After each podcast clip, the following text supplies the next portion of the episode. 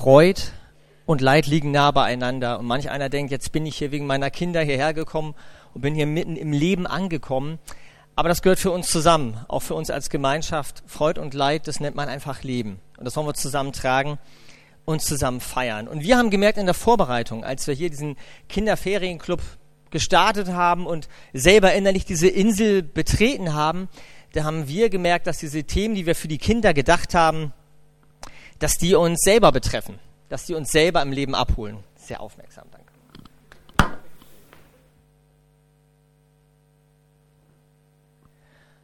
Die haben uns herausgefordert und ich möchte uns selber kurz mit reinnehmen in diese Gedanken, die uns auch als Erwachsene bei diesem ganzen Thema beschäftigt haben. Einen kleinen innerlichen Abschluss nochmal machen.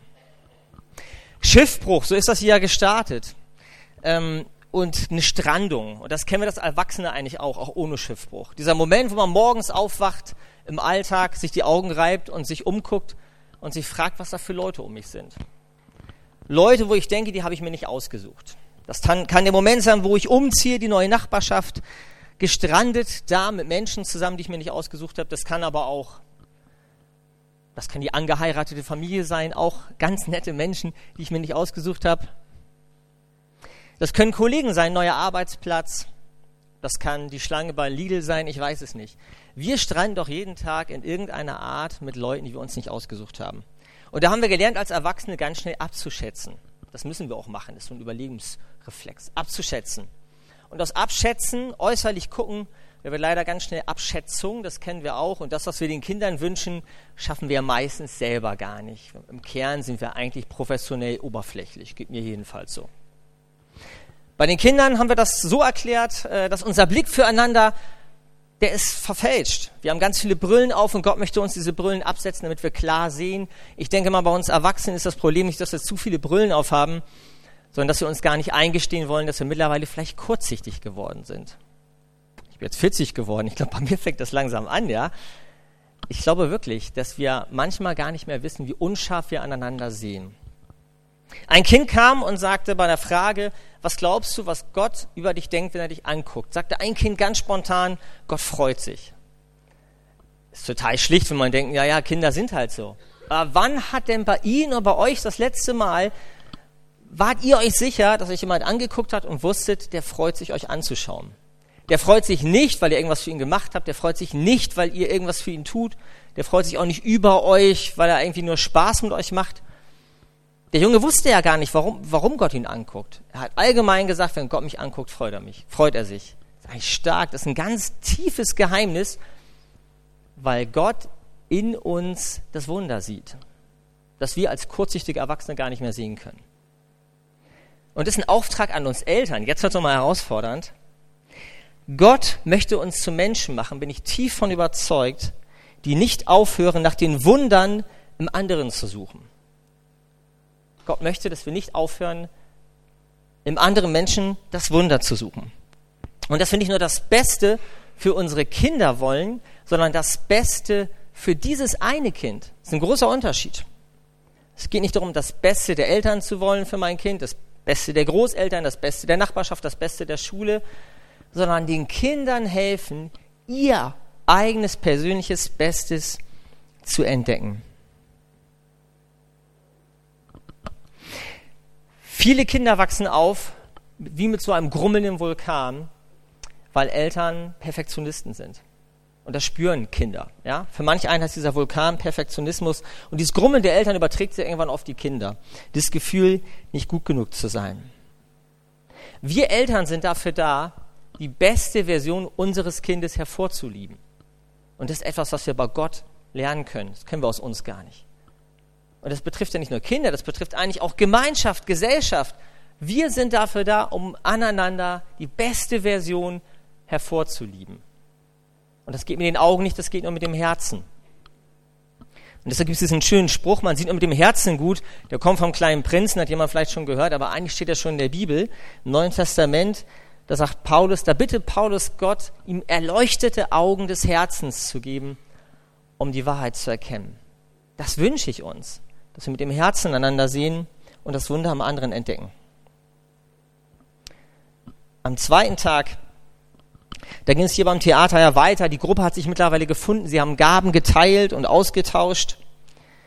Und da ging es um Begabung und auch um Ergänzung, dass einer alleine nicht alles kann. Und das fand ich ein schönes Bild. Hier war der Parcours aufgebaut. Hier stand dann ein Helfer, der die Kinder manchmal hochgehoben hat, damit sie an die oberste Stange kommen. Und da würde man sagen, ja, das ist so ein tolles Bild für Ergänzung. Ne? Der Große hilft dem Kleinen, damit der Kleine an die Stange kommt. Aber das ist so ein typisches Bild von Erwachsenen, wie sie Ergänzung denken. Wir denken immer von oben nach unten. Aber wenn wir uns jetzt mal vorstellen, das Ziel wäre nicht, dass das Kind an die Stange kommt, sondern das Ziel wäre, dass der Erwachsene an die Stange kommt, dann bräuchte der Erwachsene das Kind, um das Ziel zu erreichen. Versteht ihr? Je nachdem, was für ein Ziel wir haben, brauchen wir Ergänzung. Und Gott möchte uns herausfordern, Ergänzung zu leben, aber vor allen Dingen Begrenzung anzuerkennen. Das gehört nämlich zusammen. Begrenzung und Ergänzung. In der Bibel gibt es ein schönes Bild, das haben wir den Kindern mitgegeben.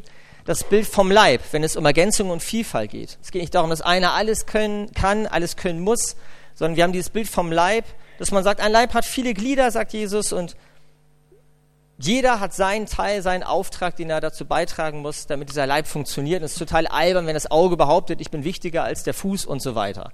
Ist ein tolles Bild, mal ehrlich. Ich möchte auch nicht Kleinhirn oder Milz oder irgendwas sein. Ich würde auch lieber gern Auge oder Arm sein, ja. Aber uns ist doch klar, nimmt man ein, eine Sache in diesem Leib weg, dann funktioniert er nicht. Das ist ein ganz tolles Bild für, für Begrenzung. Ja? Für Begrenzung und Abgrenzung, denn nur wer sich selber begrenzt und weiß, was ich auch nicht bin, der hat ein Profil. Menschen, die alles können, sind profillos. Da ist keine Ecke, keine Begrenzung, keine Kante. Und ich bleibe mal bei diesem Bild. Was können mir denn profillose Menschen bieten? Ich rutsche an ihm ab gar nichts. Profillose Menschen, die alles können oder es behaupten, alles zu können, die können mir keinen Halt geben. Die können nicht mal eine Räuberleiter machen, weil sie so glatt sind, weil da keine Grenze, keine Begrenzung ist.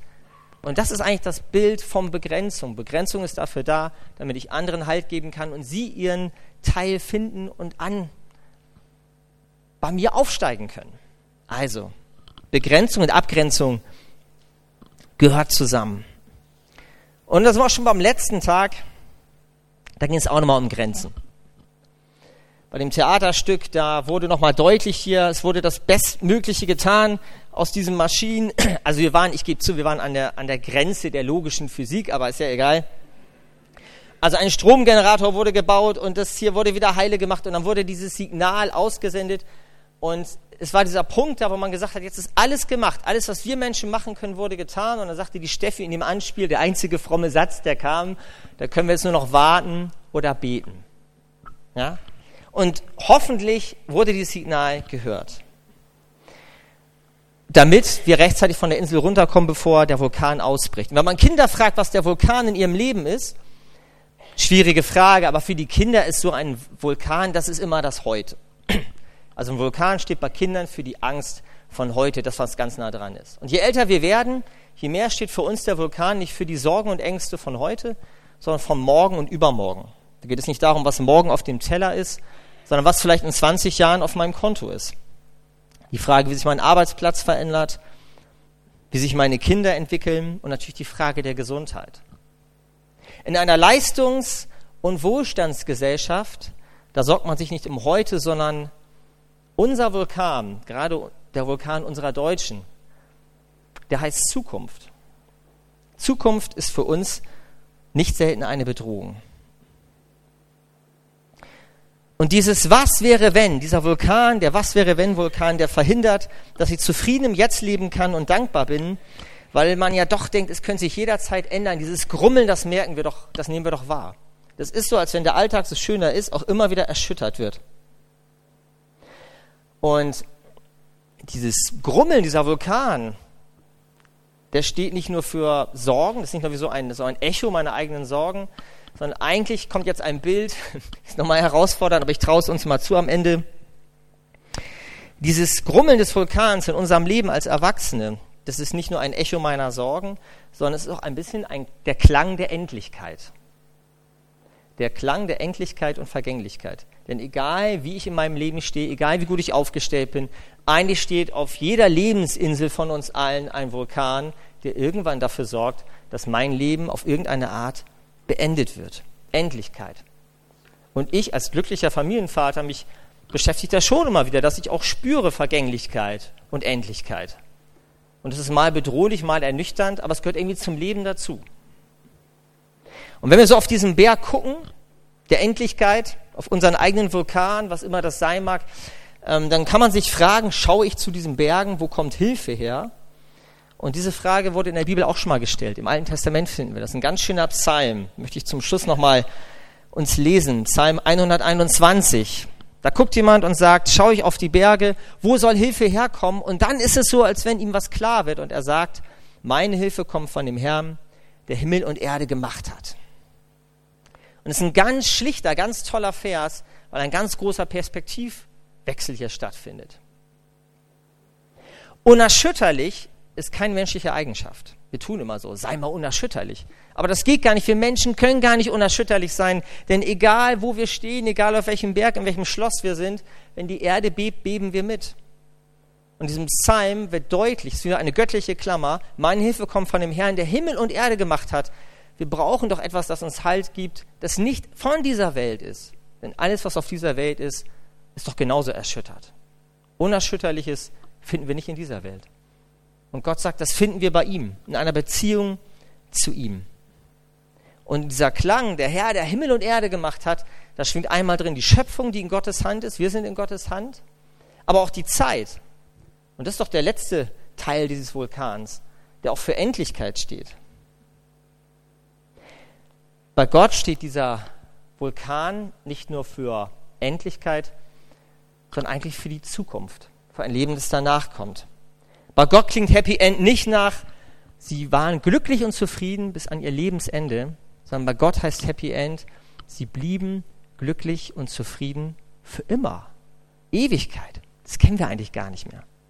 Und das brauchen wir. Und Gott weiß, dass wir das brauchen, wenn wir auch unsere Lebensberge gucken, dass wir wissen, da muss doch etwas hinter den Bergen sein. Eine ewige Heimat, ewige Sicherheit, Geborgenheit und Liebe bei Gott. Eine Zukunft bei Gott. Dann kann dieser Vulkan kein Ende, sondern auch ein Anfang sein. Und eine Perspektive, die mir hilft, in die Zukunft zu gucken, weil der Horizont weiter wird. Aber es ist an uns, das war im Anspiel, so endet es ja auch, es ist doch irgendwie an uns, dieses Signal loszuschicken.